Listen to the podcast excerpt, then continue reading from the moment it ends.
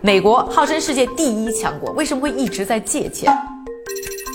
拥有全世界最多的诺贝尔经济学奖得主、华尔街大鳄和世界首富们，怎么美国还搞不定自己那点财务问题？GDP 全世界排第一哦，怎么还动不动就会触及债务上限，自己把自己憋到违约边缘？美国借钱的背后到底有什么猫腻？今天这里呢，带大家一起拆解一下谜一般的美国债务。关注我，商业侦探家用商业视角破解世界变化。可以说啊，美国这个国家就是建立在债务上的，一诞生呢就是债台高筑。当年啊和英国人的独立战争打下来呢，欠了法国、荷兰啊等等债主呢一屁股债。美国呢开始想办法，一开始呢是搞印钱，但是呢很快呢发现这个钞票贬值到一文不值啊，于是呢又开始呢想呢把联邦的债务呢转嫁到地方上去，但这也是治标不治本嘛。总之呢就是一个烂摊子。于是呢，美国的第一任财长汉密尔顿呢，在一七八九年上任之后啊，就开始呢一系列的财政改革，做了重要的几件事儿。一个就是呢，强调美国啊一定不做老赖啊，按时还钱，建立信用，有借有还，再借不难嘛。这样呢，才能呢有第二条，就是建立啊一个国债的体系，那通过呢利息去吸引呢更多的人借钱给美国。第三呢，就是啊，推行的中央财政，建立了国家银行啊，管理好美国的货币。第四啊，就是啊，为了找钱呢，啊还债，开始呢对进出口啊、对房产啊、烟酒啊等等特殊产品进行征税。就这样，美国建立起了啊国债为重要支柱的财政基本框架。Alexander Hamilton，这汉密尔顿呢有一句名言：“国债只要不太多，将是我们国家的福气。”听出来了吧？这个国债呢是刻在美国的基因里的，拿别人的钱办自己的事儿，那是基本国策。那我们再来说一说，这美国还钱还的怎么样呢？要说一开始呢，还是还的相当认真的，税收当年虽然也不多，但是呢，那个还不知道什么是养老金，什么是公共医疗的年代呢，花的也很少。所以呢，到了一八三五年的一月八号啊，美国啊把所有的债都还干净了。当年的美国总统杰克森呢，就成了美国历史上唯一体验过国家不背债的总统。然而呢，还没多久啊，这个美国呢就又走上了借钱越来越多的不归路。我们呢，这里来看一组啊，美国过去呢将近两百年的这个国债的数据啊，可以看到呢，在一八六三年的时候是首次突破十亿美元，到一九一九年的时候是突破了两百五十亿美元，一九四五年的时候是突破了两千五百亿美元，到一九八一年的时候呢是突破了。一万亿美元，在两千零八年的时候呢，是达到了十万亿美元。现在有多少呢？我们再来看一下这个，这是美国呢财政部一个网站上的一个动态数据啊，可以看到现在的债务呢已经是超过了三十一万亿美元，和汉密尔顿呢当年上台的时候相差呢是翻了有四万多倍。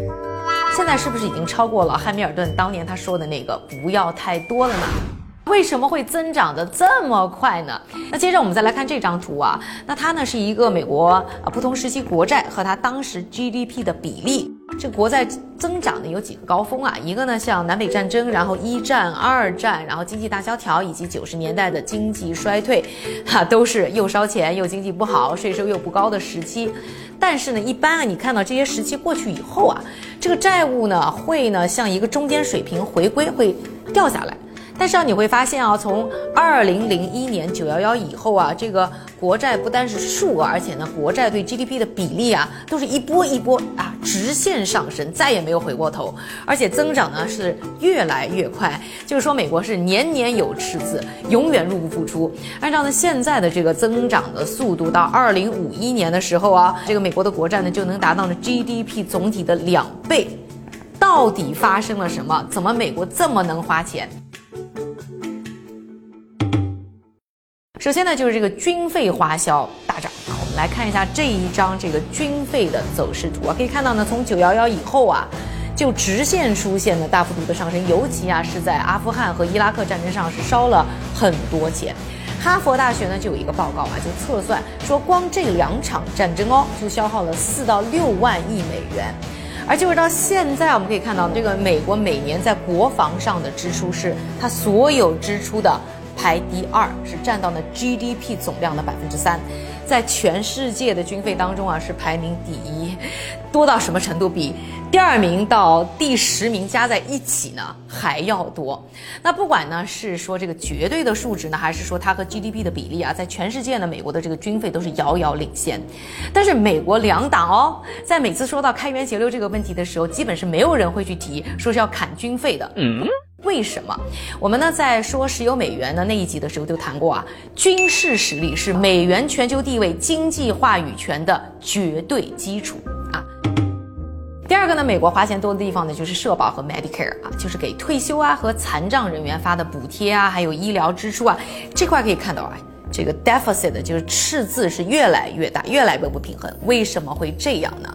首先呢，就要感谢呢布什总统通过呢 Medicare Part D 啊，就是为呢老人家更多的处方药去买单。那当然你花的钱更多，因为你要报销管的东西更多嘛。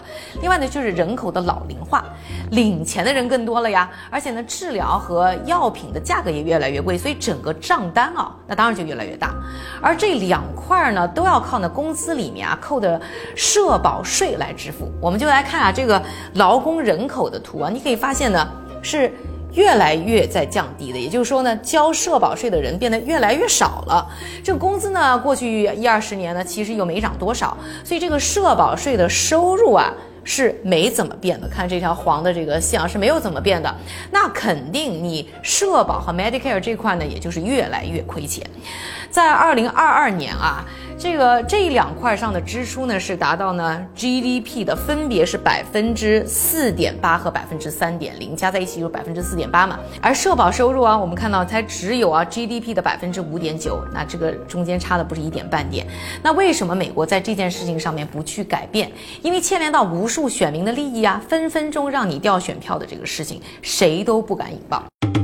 除了刚才说到的这两项呢，长期支出在不断的增长。过去二十多年，美国还在零八年金融危机和疫情爆发以后呢，搞了很多的救助计划，也是烧了呢很多的钱。哎，对了，还忘了说呢，这越来越高的债务利息，没几年呢就快赶上军费了。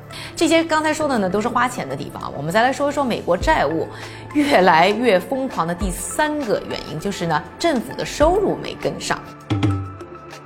布什和特朗普的两次减税，再加上奥巴马的一次呢减税的延长，虽然呢总体税收呢啊是在上涨的，但是呢是赶不上花钱增长的速度。好了，那现在我们呢知道了美国自己。理财是有多差？再来说一说呢，现在触及呢债务上限的事情。这个上限是谁给美国定的呢？是不是因为呢美国花钱太多了啊？这个财务太差了，借钱太多了，马上呢就借不到钱了呢？美国经济是不是要垮了？这个借钱给美国的这些国家是不是也要跟着受牵连呢？告诉你，还真不是啊！现在呢，国际金融市场上啊，美债的评级依然非常的高，依然有很多的机构投资，以及呢，国家在储备的时候呢，它是一个重要的部分。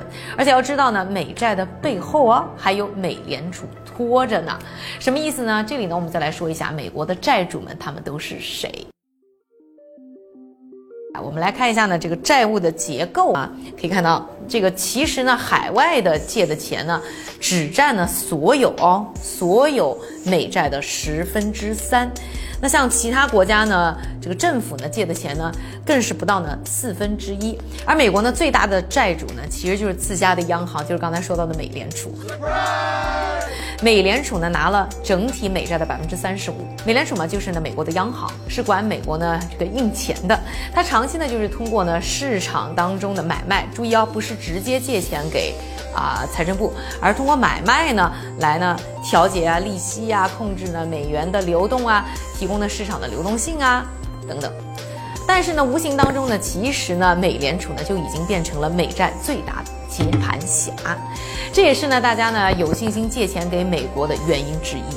当下，美国借钱不是问题。也没有要拖垮经济，也不会影响了它的债权国。OK，借钱不是问题，那债务上限又是怎么回事儿呢？说白了就是美国啊，这个给自己找的麻烦。一九一七年的时候呢，美国通过第二次自由债务法案呢，给自己呢设立了一个呢国债的上限，控制呢美国的债务水平。而美债呢涨了这么多，经常呢一不小心呢就触及了债务上限，每次呢都是毫无悬念会被提高。从一九六零年到现在呢，一共呢被提高了七十八次，包括呢里根当总统时的十八次，克林顿时期的八次，以及呢小布什时期的七次。大家有没有觉得很无聊啊？反正最后你都要给自己呢去提现，还要这个东西干嘛呢？理论上讲呢，这个东西的存在呢还是有必要的啊。简单来说呢，就是一个自我监督财政的工具，给两党呢创造呢为财政博弈的机会。你会看到每次一触及上限了，两党呢都是知道呢这个上限不提高不行，谁都不想成为影响美国评级啊、拖累美国经济、影响美元地位的罪人。当然了，谁也不会呢放弃呢这个讨价还价、达到自己政治目的的谈判机会。就像这一次啊，又是看到两党呢啊过招无数次，针尖对麦芒，特别是又赶上了大选呢就要开战了，更是抓住这个机会啊给对手的打击。美国呢最早设计这个机制啊，是希望呢通过呢这种相互制衡，最终达到呢优化财政、监督财政政策的目的。效果好吗？啊，你就看看这个越涨越高的债务数字啊，你就知道呢不怎么样。实质问题呢还是没有解决，就是呢一次次的上演啊政治闹剧，浪费了不少的公共资源。难怪连现任的财长和前美联储主席的耶伦呢都跳出来支持啊废除债务上限。听到这里，有没有觉得美国的理财能力不行，还老是给自己加戏呢？大家对此呢有什么看法呢？欢迎呢在留言区和我留言一起讨论。喜欢这个视频的朋友呢，请帮我点赞、关注、转发和收藏。商业侦探家用商业视角破解世界变化。